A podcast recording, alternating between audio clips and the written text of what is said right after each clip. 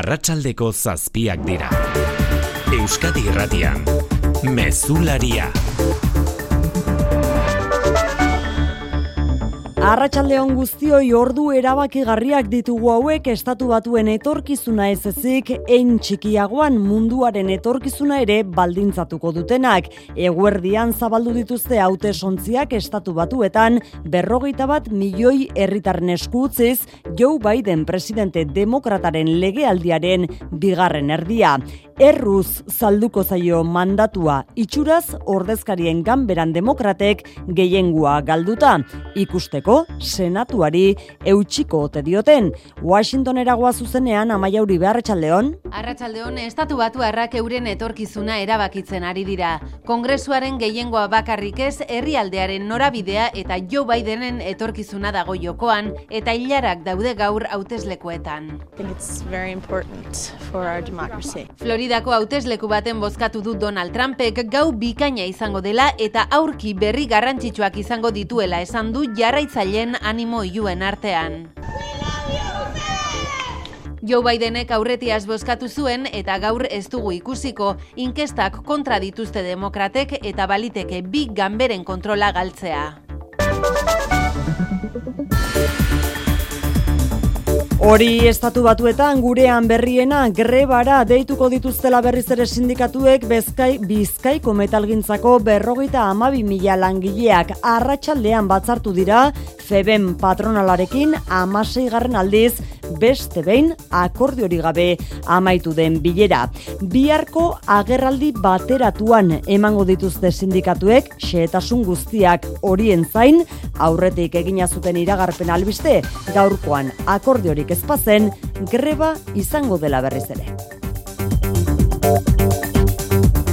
Gainerako lerroburuetan anain zauzti arratsaldeon. Arratsaldeon oian, eh? Pedro Azpiazu ekonomia sailburuak datorren urteko aurrekontuen negoziazioa abiatu bezperan alderdiek euren posizioak finkatu dituzte. Diru partidak zehazterakoan aurrez bilerarik ez egite leporatu dio EH Bilduk Azpiazuri ala ere akordioa lortzeko borondatearekin joango da biharko bilerara besteak beste osakidetzan etxe bizitzaren prezioan eta fiskalitatean egitorazko aldaketak behar direla aldarrikatzeko maialen hiri arte. Bistakoa da eta inork ezin du katu arloietan guztietan arazoak egiterazkoak direla eta ondorioz konponbideak ere estrukturalak izan behar dutela.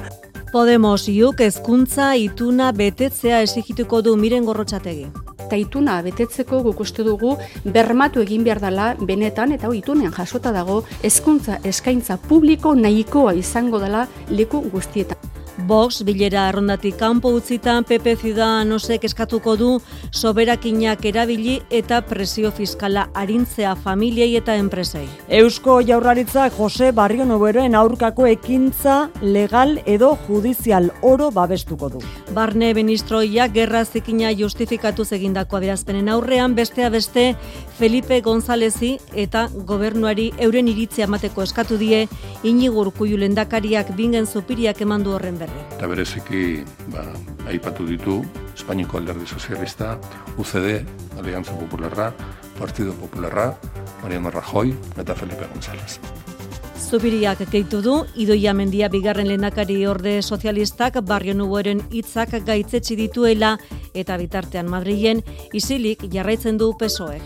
Orain arteko bertsioari eutxi egin dio Fernando Grande Marlaska barne ministroak sekretu ofizialen batzordean Melillako tragediaren inguruan galdegin diotenean atarian.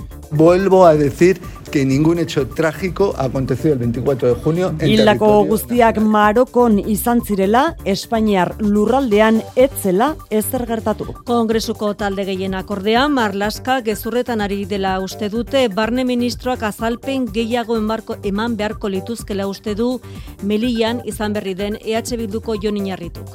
Jakin nahi duguna da e, zer gertatu zen egun hortan, argitzeko zergatik eta e, neurriak hartzea e, ere bai berrer, berriro gertatu ez ez da Jeltzale grabatutako irudi guztiak ikusi nahi dituzte eta Partido Popularrak Marlaskaren kargu gabetzea eskatu dio Sánchezi.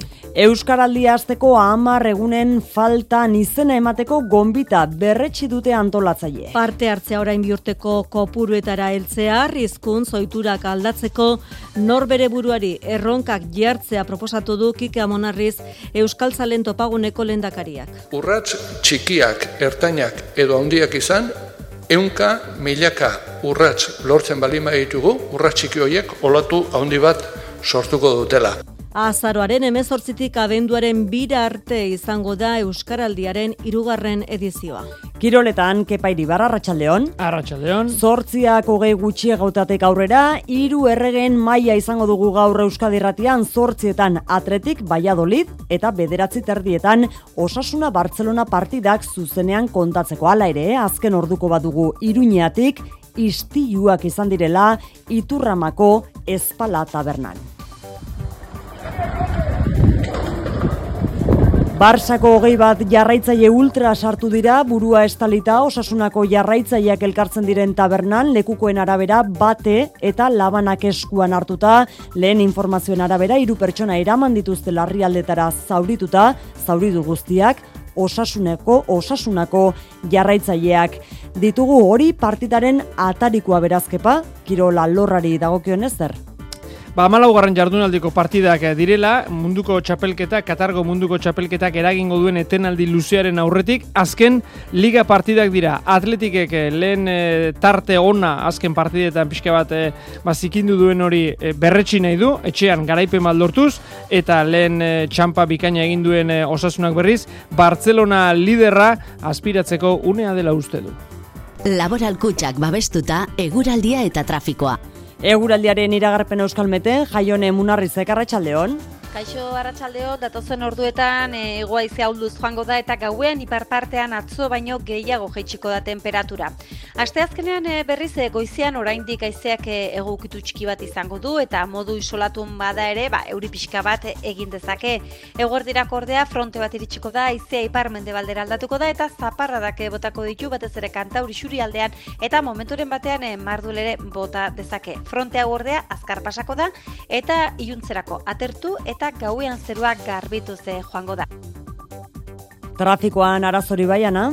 Bai, arreta sortzian Bilbon, Zabalburuko irteraren parean hiru autoren arteko txapazko istripua izan da, Kantabriarako bidean, puntu horretan arretaz gidatzea eskatzen du segurtasun sailak. Arratxaldeko zazpiak eta zazpi minutu ditugu teknikan eta errealizazioan, Xanti Gurutxaga eta Xavier Iraola gaurkoan.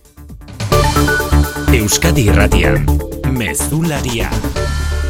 Oiane Perez. Bizkaiko metalaren lan hitzarmena berritzeko negoziazio maia akordiorik gabe amaitu ostean beste bost greba egun deituko dituzte alorrean gehiengoa duten komisiones obreras, lab, UGT, ESK, CGT eta CNT sindikatuek deialdia egiteko prentxaurreko bateratua deitu dute bihar goizeko amaiketarako. Ordezkapenaren euneko berrogei duen ELA sindikatua bere iztuta da oraingoz deialdi horretatik, baina mobilizazioak eta greba gogortzaren aldeko oharra kaleratu du Bizkaiko metaleko patronalaren blokeoaren aurrean alde bataren zein bestearen jarrera bildu du Luis Seronek Arratsaldeon Luis Bizkaiko metal arloko berrogeita mila langileri bos greba egun gehiago egiteko deitu diete gehiengo osoa daukaten komisiones obreras lab UGT, SK, CGT eta CNT sindikatuek. Aurrez, iragarrita zeukaten feben patronalarekiko gaurko bileran lan izarmena berritzeko aurrea pausurik emanezean, azalroaren hogeita zortzi, hogeita bederatzi eta hogeita marrerako, eta urriaren bat eta birako lanuzteak deituko zituztela. Setasun gehiago emateko, prentza horrekoa deitu dute biharko komisien sobreraz labu GT, SK, CGT eta zenetek. Bestalde, elatik azaldu dutenez gaurko bileran patronalak ez du negoziazioa desblokeatzeko hobekuntza nahikorik aurkeztu. Provokaziotzat hartu dute febemen azken eskaintza. Mikel Etxebarria, elaren bizkaiko metalgintzako ordezkaria jada zei egun greba egin ditugu. Eta patronalak badaki eta guk esan diogu bileran, badaki zue greba gehiago engo direla. Eta naiz eta hori jakin, gaur eguneko bateko igoera soia plantatzen da. Ez dauka zentzurik. Nik uste dut eh, ardura gabekeri galanta plantatu dutela, eta bebai, itzu daudela sektore kolongiek eh, eskatzen diotenarekiko. Lan gatazka konpontzeko aurrea pausurik ezpadago elak berretsi du mobilizazioak eta greba gogortzearen aldeko dela. Greba mugagabea bastartu gabe. Feben patronalak bestalde oharbidez salatu du sindikatuen santaia estrategia, hauteskunde sindikalen helburuei egotziz. Biharko agerraldian emango dituzten xehetasunen zain beraz azken ordukoa grebara deituak izango direla berriz ere Bizkaiko metaleko berrogeita amabi mila langileak. Bada beste modu bat erretirorako aurrezteko. Azalpen argi ezan bardu. Etorkizuna nola planifikatu ondo uler dezazun. Dena azaltzen dizun horbaitek soilik lagun diezazuke erretirorako aurrezten. Gure gestoreek adibidez, laboralkutsaren biziaro aurreikuspen planak. Azaldu, ulertu, erabaki. Laboralkutxa, bada beste modu bat. Gaur, ETB baten lagundu, lagundu. Tentsioa areagotu egingo da. Na ez zuen engozio programik baino ja roskatik pasatzea izate. Exigentzia handiko proban. Aldeiteko gogo, mandeitela. Naufragoak. Pasa dute eguna bakarrik bakarrik, lehiatu gabe, petxasenia xere egiten duan hemen. Gaur gauean, zazpigarren atala, ETB baten. Tailerrak ikuskizunak, bisita gidatuak, bakarrizketa zientifikoak eta askoz gehiago aurkituko duzu zientzia astean azaroaren bederatzitik amairura bitartean Bilbon, Barakaldon, Donostian eta Gasteizen. Berreun jarduera baino gehiago aukeratzeko. Informazio gehiago eta izen emateak zientzia astearen webgunean Euskal Herriko Unibertsitatea. Urbildu zientziara. Zientzia, teknologia eta berrikuntzako plana Euskadi 2008 mar. Euskadi zientifikoa, teknologikoa eta berritzailea. Eta talentua guztiaren oinarria. Amazortzi mila zeieun milioi euroko inbertsioa. Partekatutako kompromisoa berrikuntzan liderrak diren Europako eskualdeen artean kokatzeko. Eusko jaurlaritza. Euskadi. Auzolana. Zer esana ematen jarraitzen dute oraindik? Jose Barrio Nuevo barne ministro oiaren adierazpenek. Gaur urkuiu lehendakariak galekin zerikusia izan dezaken pertsona edo erakunde orori jarrera eta posizioa hartzeko exigitu dio tartean esplizituki aipatuta Espainiako alderdi sozialista eta Felipe González presidente oia gorkapeinagarikano. Sailburu guztien onespenarekin jaurlaritzak errefusatu egin ditu Barrio Nueboren adirazpenak. Urkullu lendakariaren ustez argi hitz egin eta posizio hartu behar dute galekin zerikusia izan duten persona orok eta zerrenda ere egin du ala adirazi du bingen zuperia bozera maleak. Beraien hitza ematea eta beraien pentsamentua adieraztea. Espainiako alderdi sozialista UCD, Alianza Popularra, Partido Popularra, Mariano Rajoy eta Felipe González. Eta galen biktimen aitortza eta minaren erreparazioa funtsezkoa dela azpimarratu du. Eskubidea dute egia ezagutzeko eta beharrezkoa izango litzateke biktima hauen onespena egitea eta izan dituzten giza eskubideen urraketa guztiak argitzea. Gobernu bileran bereziki kritiko mintzatu dira gobernukide sozialistak eneko handuezaren bide beretik idoia mendiaren esanetan onarte zinak dira barrio nueboren hitzak eta ez du egin egin beharko zukeen bidea minaren aitortza eta onarpena alegia. Barrio Nuevo barne ministroiaren adierazpenen arira bakartxo Ruiz EH Bilduren bozera male eta Nafarrako parlamentuko eledunak adierazi du estatuak egunen batean egia aitortu beharko duela galen inguruan Euskadirrateko faktorian urte luzetako impunitatea ere salatu du Ruizek. Nik uste estatuak berak momenturen batean aitortu beharko duela. Egia zein den, aitortu beharko duela gertatutakoa, aitortu beharko duela eragindako mina eta eta sufrimendua, e, uste dute momentu honetan, ba, neurri batean e, hitz batzuk e, arbuiatzea e, nahikotzate jo dezaketela batzuek, baina horren atzean dagoen impunitatea ez dezagunaztu. Ordu honetan Jolanda Diaz dugu protagonista politikoa, Iruinean bertan Sumar plataforma aurkezteko ekitaldia dute baluarten atzerapenez hasi den ekitaldia bide batez esan behar da. Ikusmina sortu duen agerraldia maiatzeko hauteskundei begira, Pablo Iglesiasek, Unidas Podemoseko idazkari naguzioiak, argibideak eskatu ondoren Jolanda Diazi baluarten da, Patxi Irigoyen, Arratxaldeon Patxi. Bai, Arratxaldeon eta Jolanda Diazek eh, Sumar plataforma aurkeztu du Nafarren aurrean edo hobeki esan da aurkezten ari da, esan du Nafarroa eredu dela estatuko gainontzeko erkidegoentzat proiektu bat aurrera ateratzeko garaia dela adierazi du trantsiziotik ona izan direnak aipatu ditu denen laguntza babesa eta adimena behar du Sumarrek arrakasta izateko. Jolanda Diaz. Lo único que digo es que ahora toca que desde Sumar levantemos un proyecto de país a varias manos para nuestro país Diaz, de la gainera adierazi du garaia dela aurrera begiratzeko ezin dela iraganeko formulekin Sumar proiektua aurrera eraman entzun. Por eso creo que la gran tarea vuestra de sumar de este movimiento ciudadano es que colectivamente nos pensemos en plural lo hagamos a la ofensiva y dando salidas a los problemas actuales de nuestro país, pero con Diazen normas... itzaldia, oraindik amaitu gabe, laureun eta irurogei bat militante bildu ditu aurrean, ezkerra batzarre edota Podemosekoak, aurpegi ezagunak Lander Martínez, Eduardo Santos, edota Begoña Alfaro tartean. Sumar plataformaren aurkezpena gaur iruñean beraz, bi argoizean Yolanda Diazek Daniel Inerariti filosofoarekin du itzordua, eta oraingoz Pablo Iglesiasen izena ez du aipatu. Bai Holanda Diaz Iruñean izketan dugun honetan jakin dugu Madrilen atzera bota dituela pesoek alderdi populararen botoekin batera alokairuen prezioak mugatzeko eta beste etxe bizitza aukerarik gabeko etxegabetzeak debekatzeko zuzenketak. Aurrekontuen mailan izan da hori Unidas Podemoseko iturriek salatu dutenez, zuzenketak Unidas Podemosek berak aurkeztu zituen EH Bildurekin eta Eskerrarekin batera. Pesoeren iritziz, aurrekontuetatik kanpo etxe bizitzaren legean eztabaidatu beharreko auzia da onakoa. Eta Madrilen jarraituz Melillako mugan ekainean gertatu zen tragediak erabat inguratuta utzi du azken orduetan politikoki Fernando Grande Marlaska Espainiako barne ministroa. Alderdi Popularrak bere dimisioa eskatu du atzo Melillara egindako bisitaren ostean eta jeltzale eskerra eta EH Bilduk azalpen gehiago eskatu dizkioten ministroari ez dela gezurretan ari argitzeko.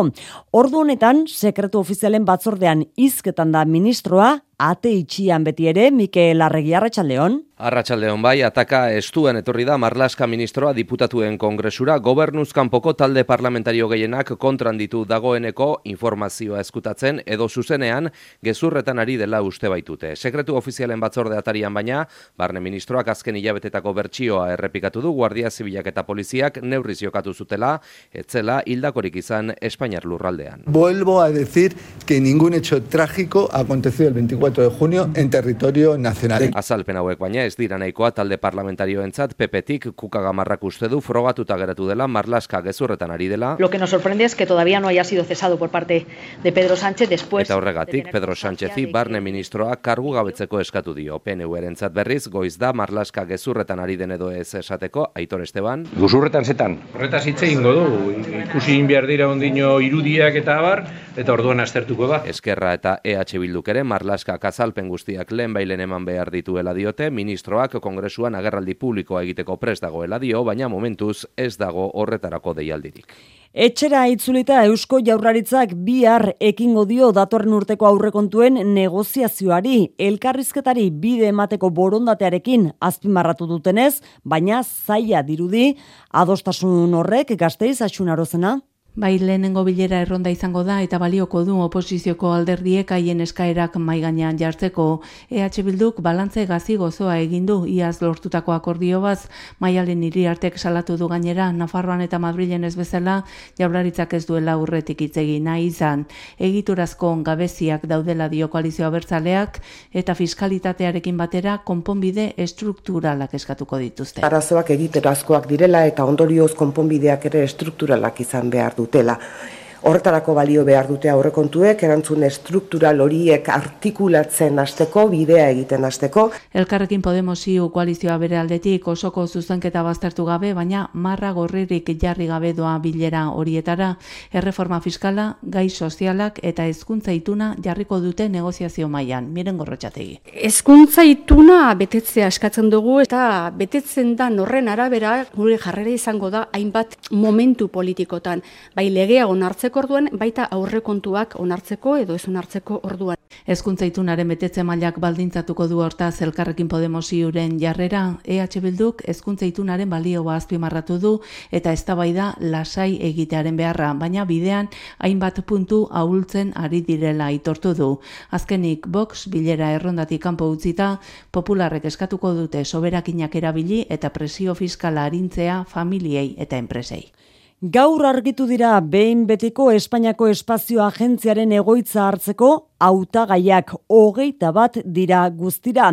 Zerrenda argitaratzean jakin dugu, jaurraritzak zabalik utzi zuena duela astebete, azkenean zamudioko teknologia parkea izango dela jaurlaritzaren apustua. Arantxa Tapia, ekonomiaren garapenerako sailburuak joan den astean iragarri zuen, jaurlaritzak hautagaitza aurkeztu zuela, baina ez zuen kokalekoa zehaztu nahi izan.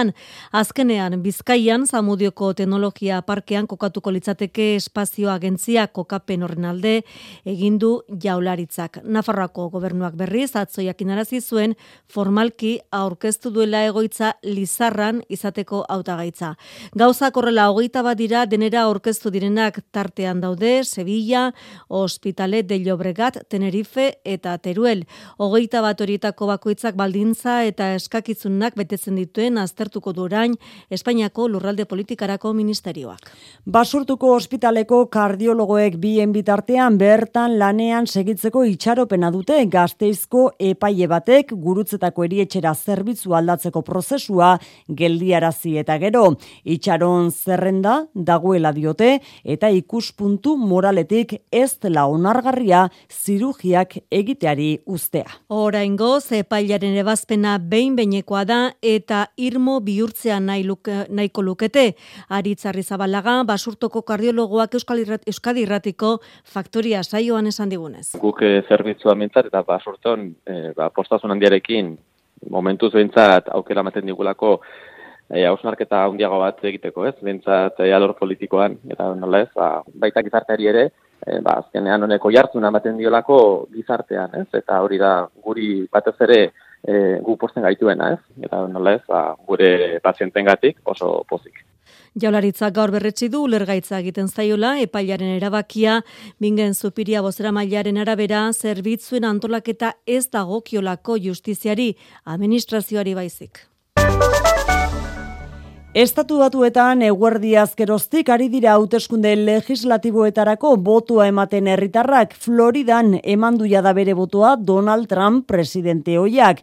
Kampainaren azken zati honetan protagonista nagusi izan den Trumpek. Izan ere, ahulduta aurkeztu dira demokratak agintaldi erdiko hauteskunde hauetara eta errepublikanoak aldiz lider sendo batekin Bidenen etorkizuna bera jokoan dago beraz gaurko hauteskunde hauetan. Washingtonera gora goaz berriz ere bertan da Jerai Diaz ikaran eite beren berri emalea Arratsaldeon Jerai Arratsaldeon, orduotan estatu batuarrek boskatzen jarraitzen dute eta duela gutxi Trump ikusi dugu botoa ematen Floridan. Alaxe jaso dute jarraitzaileek hauteslekuan. Presidente hoiak gau ona izango dela uste du, baita aste artea ere. Antza, presidenzialetarako bere hautagaitza aurkesteko aukeratu duen eguna da. Kongresuko bigan beren kontrola noren esku utzi eta herrialdeak zer norabide hartu ari dira erabakitzen herritarrak. Hemen Washingtonen goizean goizetik ikusi ditugu herritarrak boskatzen. Demokrazia jokoan dagoela esan digute hainbatek eta hauteslekuetan ilara luzeak ere sortu dira. Well, I just hope that everyone accepts the results of the elections. Oraindik arratsalde osoa geratzen da hauteslekuak isteko. Berrogeta lau milioi herritarrek jada aurreko egunetan bozkatu dute. Gauzak horrela, boto zenbaketak luze joko duela aurre ikusten da. Behin betiko emaitzak ezagutzeko egunak pasatu halko dira. Beraz, hemen oraindik egun eta gau luzeak espero dira. Estatu batuetako emaitzek eragina izan dezakete klimaren aurkako borrokan ere kezka hori zabaldu da gaur Egipton COP hogeita zazpiaren goi bileran. Gogoratu Trumpen garaian Parisko itunetik atera zirela estatu batuak, Hala ere, lasaitasun mezua bidali nahi izan du John Kerry, estatu batuetako gobernuko klima gaietarako ordezkariak landerri zagirre. Obamaren agintaldiko finantza helburuak laukoiztu egin nahi ditu Joe Biden presidenteak datorren urterako, baina agenda berde horren aurrekontua blokeatuta gera daiteke ordezkarien ganberan gehiengoa aldatzen bada. Even if we don't, folks, President Biden is more determined than ever to continue what we're Haute eskundeak galduta ere, Biden presidenteak ez duela klimagaietan bere norabide aldatuko. Horixe, John Kerry, estatu batuetako klimagaietarako goi ordezkariaren mesua. Gaur, Egipton bere burua eredu moduan jarri duena, Europar batasuna izan da, bai pandemia garaian, bai Ukrainako gerraren krisian, bere kompromiso klimatikoei eutxi dielako, 2008 marrerako, erdia baino gehiago jetxinai ditu, karbono isuriak Europar batasunak eta iparraldeko potentziai deia egina izan die Ursula von der Leyen batzordeko presidenteak egualdeko herriekin finantza akordio batera iritsi behar dela adirazi du. We urge our partners in the global north to step up their climate finance to the global south. COP hogeita zeian kalte ordain funts berri bat lortu nahi dute herrialde txiroenek historikoki herrialde aberatxok eragindugun kutsaduraren ondorioengatik. Madrilera bueltan gara, ate birakariak mugatzeko lege aurre proiektua onartu du gaur Espainiako gobernuaren ministro kontseiluak besteak beste debekatu egingo du goikargu edo funtzionario izan direnek enpresa pribatura lobietara jauzi egitea, kargu utzi eta aurrengo bi urteetan nerea sarriegi arratsaldeon. Arratxalde, bai lehenengo urratsa eman du interestalden edo lobien jardueren gardentasun legeak bide luzea du aurretik, baina aintzindaria izango da, estatuan ezpaitzegoen orain arte talde hauen jarduna arautzen zuen legerik. Legeak muga jarri nahi die, ate birakariei, goi kargu publiko bat lortu izana, estadilla mesedegarri izan, arlo pribatuan beste bat eskuratzeko. Maria Jesus Montero, hogasu ministroa. Un alto cargo público no podrá realizar actividades de lobby a lo largo de los dos años siguientes al cese en su cargo bi urte igaro beharko dira postu batetik bestera jauzi egiteko. Erregistro berezia ere sortuko dute, erabaki publikoetan, legeen sorkuntzan, eragina duten lobiak derrigorrez agertu beharko dira eta han zehaztu beharko dituzte ordezkari publikoekin izan dituzten bilerak. Horrez gain, kode etikoa sortuko dute. Ordezkari publikoek ezingo dute adibidez lobien aldetik oparirik jaso. Isunak ere aurre ikusten ditu arauak, egindako alarria bada, taldeak erregistrotik kanpo gera daitezke hiru urtez, hau da, hiru urte, ordezkari publikoekin harremana izateko aukerarik gabe. Eta diputatuen kongresuan bertan atarian, amabi orduko protesta egiten ari dira, amar elkartek deituta mozal legea bengoz indargabetu dezatela eskatzeko. Iazko azaroan amaitu zen lege reformari zuzenketak aurkezteko epea, eta salatzen dute orduz geroztik ez dela aurrera urratxik izan. Amabos minutu oro kongresu parean ezarritako bozgorailuetatik, onako hau entzuten da. ¿La David Mordaza? Pues vamos, que la vamos a derogar en cuanto lleguemos al gobierno. Eso no te quepa la menor duda. Pedro final... Sánchez de 2008an presidente izan aurretik agindu zuena, gobernura iritsita moza legea indargabetu egingo zutela.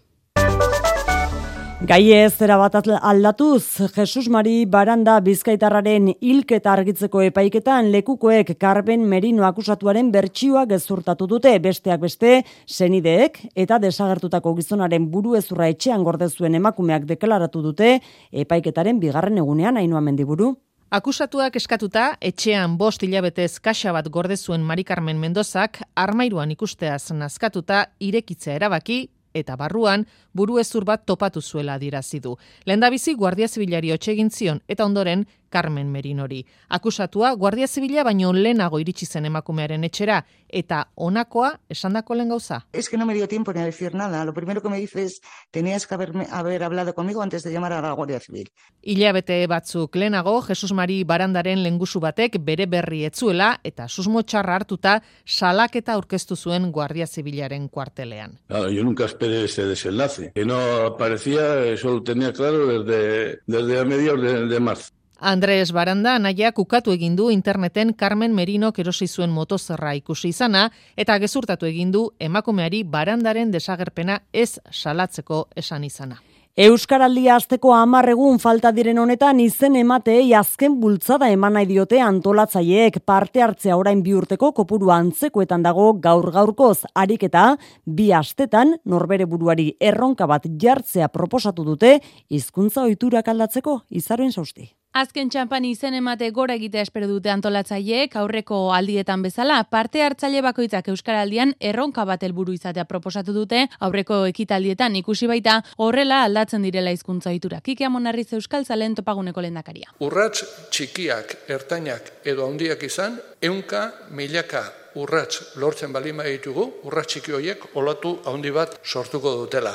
Euskara gaitasuna egon badago, baina erabilerak behar duela bultzada diote, mirendo baran jaurlaritzako hizkuntza politiketarako helburu ordea, eta Mikel Arregi Euskara bideko zuzenari kudeatzaile. Gaitasuna egon badago, baina zailtasunak ditugu hizkuntza ohituretan eta erabilera aukeretan, ez? Hau da entrenamenturik onena. Ikusgarri egiten gaitu hizkuntza portaerak aldatzeko lagungarriak dira eta estres linguistikoa murrizten dute. Txapak eskura osagarri daude dagoeneko tokian tokiko batzorde kantolatutako lekuetan eta herriz herriko ekintzez gain azaroaren amazazpian hiriburuetan egingo da ekitaldi bana.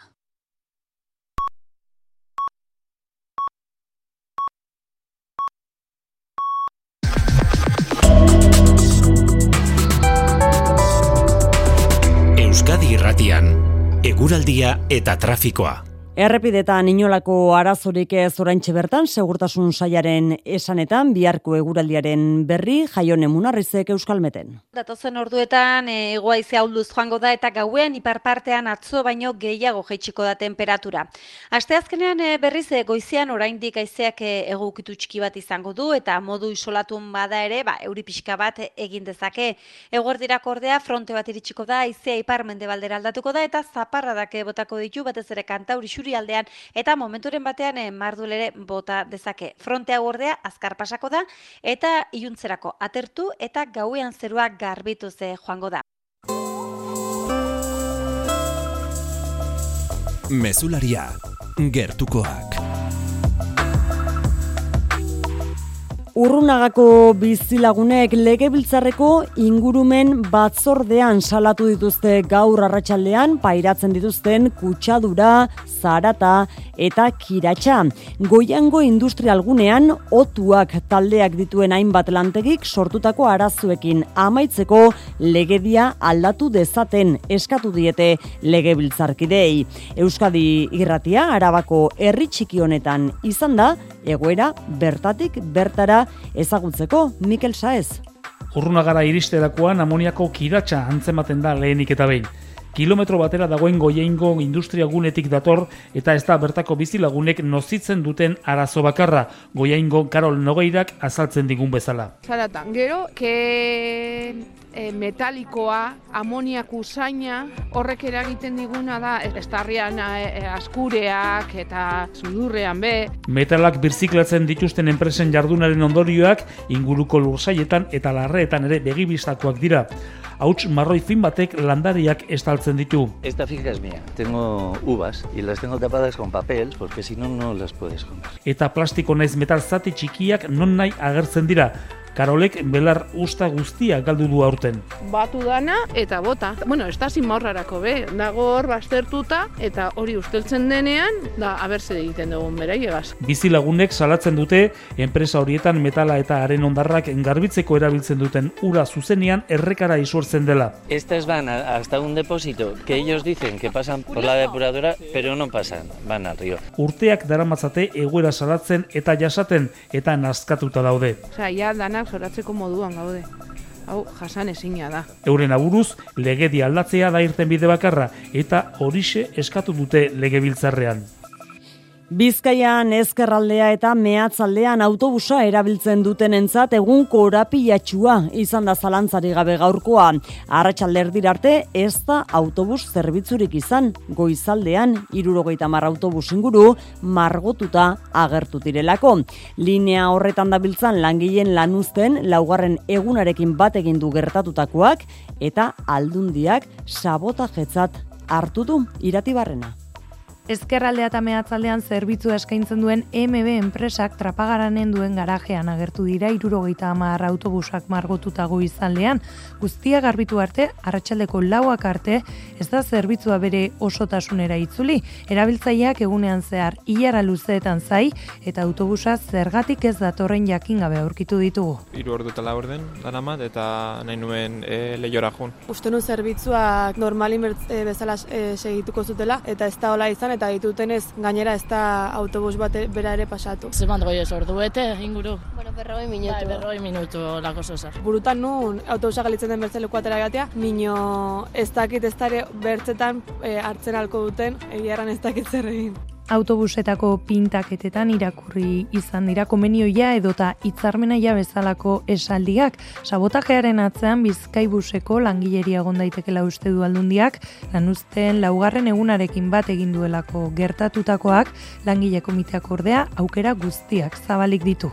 Mugikortasunari lotuta ohar bat ere bai, mugi txartelak beste lurraldeetan edatzen jarraitzen baitu. Hala, ilonen ama bostetik aurrera, deskonturi gabe bada ere, Bilboko metroan ere erabilgarri izango da mugi txartela. Mugikortasun aurrekontua azaltzerakoan egindu iragarpena Rafaela Romero diputatuak. Lapurdiko kostaldean belarra olatu famatua azaldu da berriz ere aste honetan eta prefetu prefeturak kontu zibiltzeko ohartarazpena egin du. Erosioaren arriskuagatik ezarritako neurria da, uina ikustera joan diren herritar askori isuna jarri diete ibilgailuetan andoni lizeaga. Belarra uinaren iria sartzea noizbenka gertatzen da soilik eta jende asko segitu nahi du ikuskizuna olatuarena berarena eta itsas moto ez lagunduta joaten diren suslariena. Goizean goizetik zabaldu zen berria, belarra indarrez ari zela eta hor bildu ziren zaleak. Bazeuden berreundi gora, bunkerren aldean lur litatze baten beldur baina, segituan joan ziren poliziak eta autoetan isunak jarri zituzten. Agiria kaleratu zuen gero prefeturak, 2008 bat garren urtetik erleitzan ibiltzea debekatua dagoela erranez eta preseski gogoratuz, belarra azaldu zen egun bat izan zena arrisku gehien izan zuena 2008ko urrian Luisi handi bat izan zen lehenxiago olatuaren ikusleak zeuden leku berean. Olatuaren agerraldia ezen beste batzuetan bezain handia izan. Ama bos metrotik gora egin ditu behin baino gehiagotan. Kultura leioa. Imanol Lartzabal kantari eta musikaria jaiozela irurogeita urte beteko diren ostiral honetan eta donostia kulturak ura omentzeko bi ekimen aurkeztu ditu. Batetik Imanol azken kontzertua dokumentara eskeniko da ostiralean eta bestetik kantagile donostiarraren abestiz jositako kontzertua izango da larun batean. Ainoa gerre. Azaroaren amaikan, ostiralez, Imanol Arzabalek irurogeita ama urte beteko lituzken egunean, Imanol azken kontzertua izenburu duen dokumentala emango dute Lugaritz Kulturretxeko Imanol Larzabal aretoan, eta larun batean berriz kontzertua izango da. Besteak beste, Josean Goikoetxeak parte hartuko du larun bateko kantaldian.